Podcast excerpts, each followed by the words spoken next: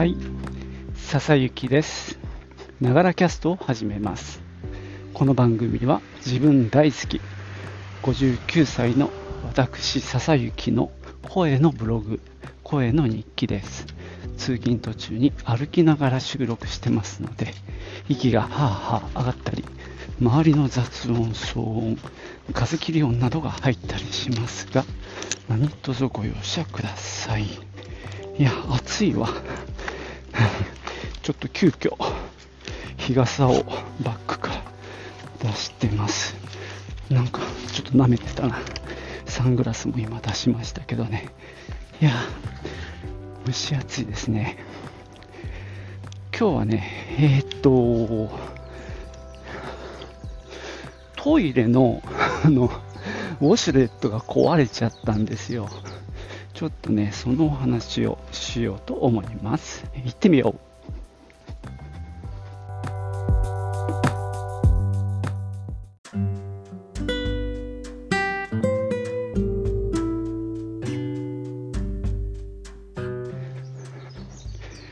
えーっとね、買ったのが2016年の12月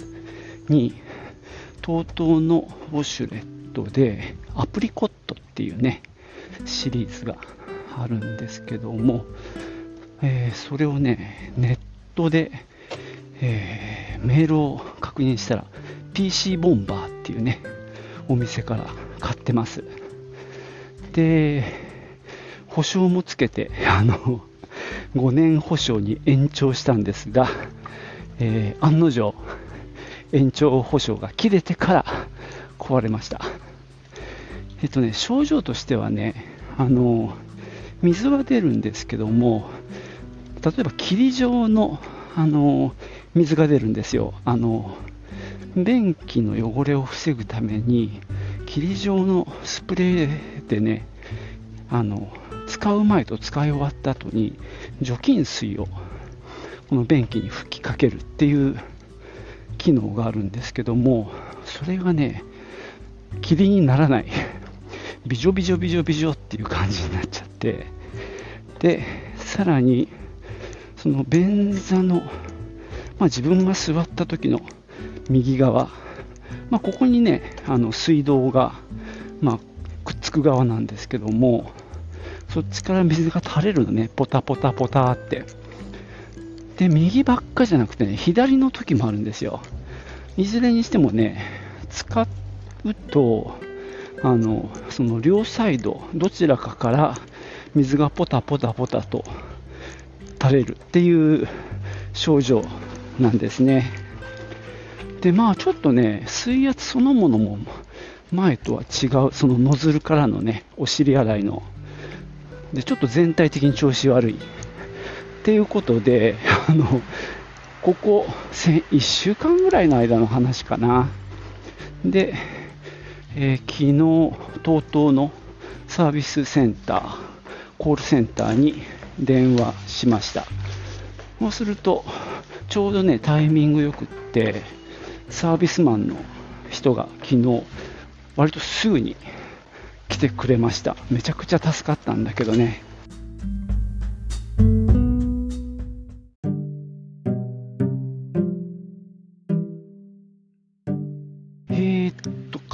のが2016年の12月でしたね。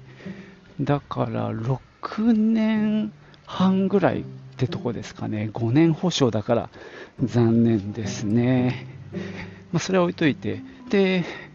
あの来るのにね、出張費6300円からって言われてて、であとはあの修理の内容によって、まあ、2万円ぐらいからなんて言われて、電話では。で、サービスマンの方来てくれて、で、TOTO のシャツを着てて、TOTO の名刺みたいなのを胸につけてた方なんですけど、実際はね、やっぱり工事屋さんなんだよね。だから、そうやって呼ばれていくときは TOTO のサービスマンになっていくっていう体だったんですけども、で、まあ、あのー実際に中を見てもらって、で、分かったのが、まあ、やっぱりパーツの破損でしたね。あのどっかが、あのーなんていうの、接続がちょっと外れてるとか、そういうあの生ぬるい話ではなくて、まあ、ちょっと圧がかかる部分、水圧がかかる部分が、まあ、割れちゃってるって感じでしたかね。で、修理費用がその場で、まあ、2万4000円ぐらいって言われたんですよ。で、そのサービスマンの方めちゃくちゃ親切な方で、いろいろ教えてもらったんですけども、あの、この機種、えー、っと、アプリコットの TCF4711 という番号だったかな。それの場合、うちがこの今回壊れたところは珍しいパターンで、もっとね、別に壊れる場所、よ壊れやすい場所があるって 言われたんですよ。それがね、2、3箇所、3箇所言われたかな。で、まあ、今回その2万4000で直したとしても、その、あと2、3箇所壊れやすい場所がまだ控えてるっていう状態になるので、また壊れちゃうかもしれないよと言われたんですね。で、まあ、その方の結論は、まあ、新しく買った方がいいというね、ぶっちゃけそれなんですけども、で、まあ、それを割と分かりやすく教えてくれたんですね。で、そう、なのでね、その、まだその後も壊れて、1万、2万かかる、その度にね。ってなると、あのー家電量販店行けば、もう4、5万で買えちゃうとかですね、あるいはネットで買えば、もっと安くというと変なんだけど、あのやっぱ結構安く買えちゃいますよっていう話だったんですね。おはようございます。で、まあ、そこでまあ結構いろいろ教えてもらったんだけど、で、パーツの保管期限の話があって、まあ、これ国で決めてるのかな、廃盤になってから7年。で、電化製品なんかはそれが割ときちっと守ってるというか、別に我々は嬉しくないんだけど、で、TOTO さんの場合は10年ぐらいは持ってるんだけど、このモデルが、えっと、10年保管したとしても、2025年には管期限が終わっちゃうってことで、今23年じゃんね、あとだから2年ぐらい経っちゃうと、部品がなくなっちゃうっていうのも、まあ、一つ懸念材料。なので、まあ、この後まだ壊れる可能性があって、その度お金がかかって、しかもパーツもなくなっていくというね、ことが大きな理由の一つですね。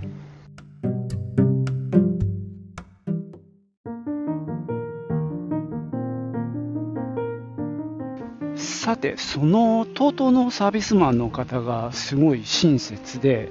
で、余談ですけどね、みたいな感じでいろいろ教えてくれたんで、ちょっとね、そのお話をシェアしようと思うんですけども、まあ、うちのこの壊れたアプリコットって瞬間式ってやつなんですね、湯沸かしが。なんで、あのタンクがないやつ。で、一方、タンクがあって、そこで、まあ、温めてあの出すっていうのがお湯をためる貯湯式っていうんですね。でまあその7年6年半前に買った時は貯湯式ってそのずっとこうヒーターで温めてるもんで、まあ、電気を食うっていう話だったんですよ。でそんなこともあって瞬間式を選んだんですけど最近はねあんまりそれ言われないらしくってまあそこまで電気代の差はないんじゃないかと、まあ、その方は、まあ、予想ですけどね、言ってました。で、その一方で、貯湯式の方が構造がシンプルなので壊れにくいっていう話でしたね。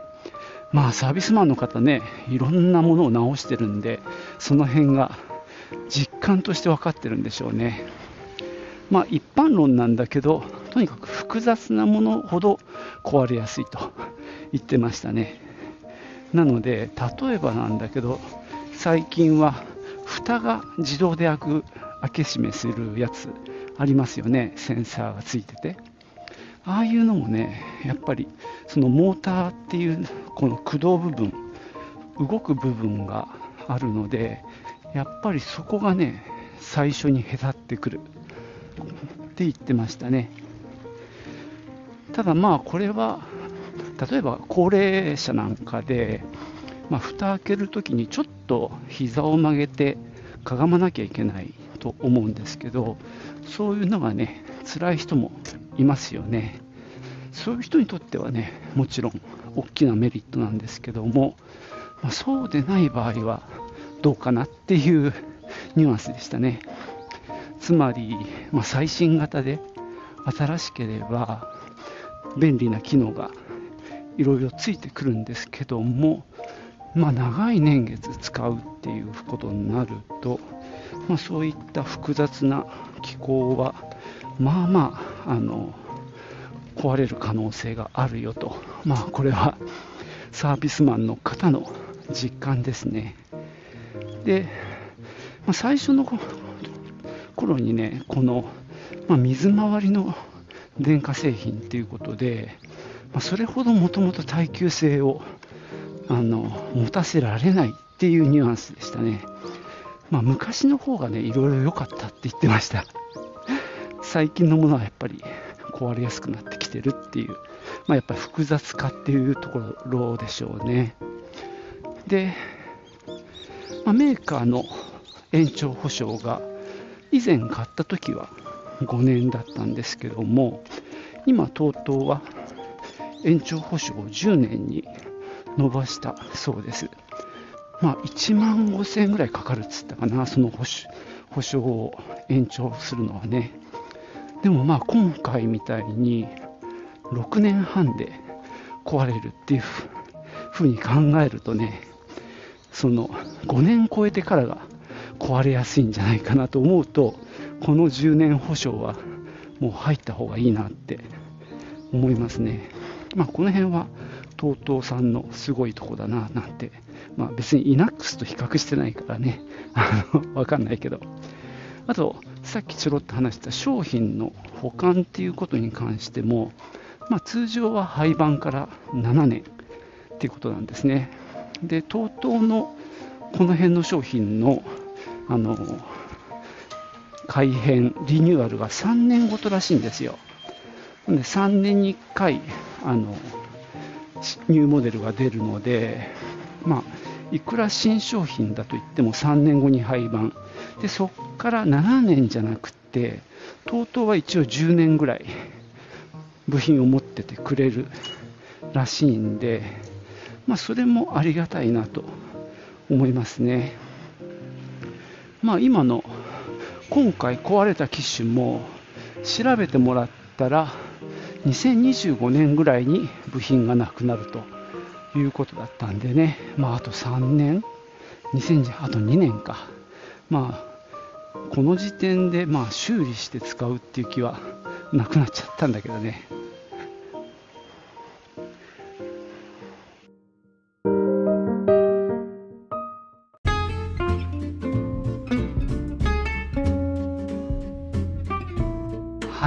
そんなわけでね、今日は自宅のウォッシュレット、TOTO のアプリコット、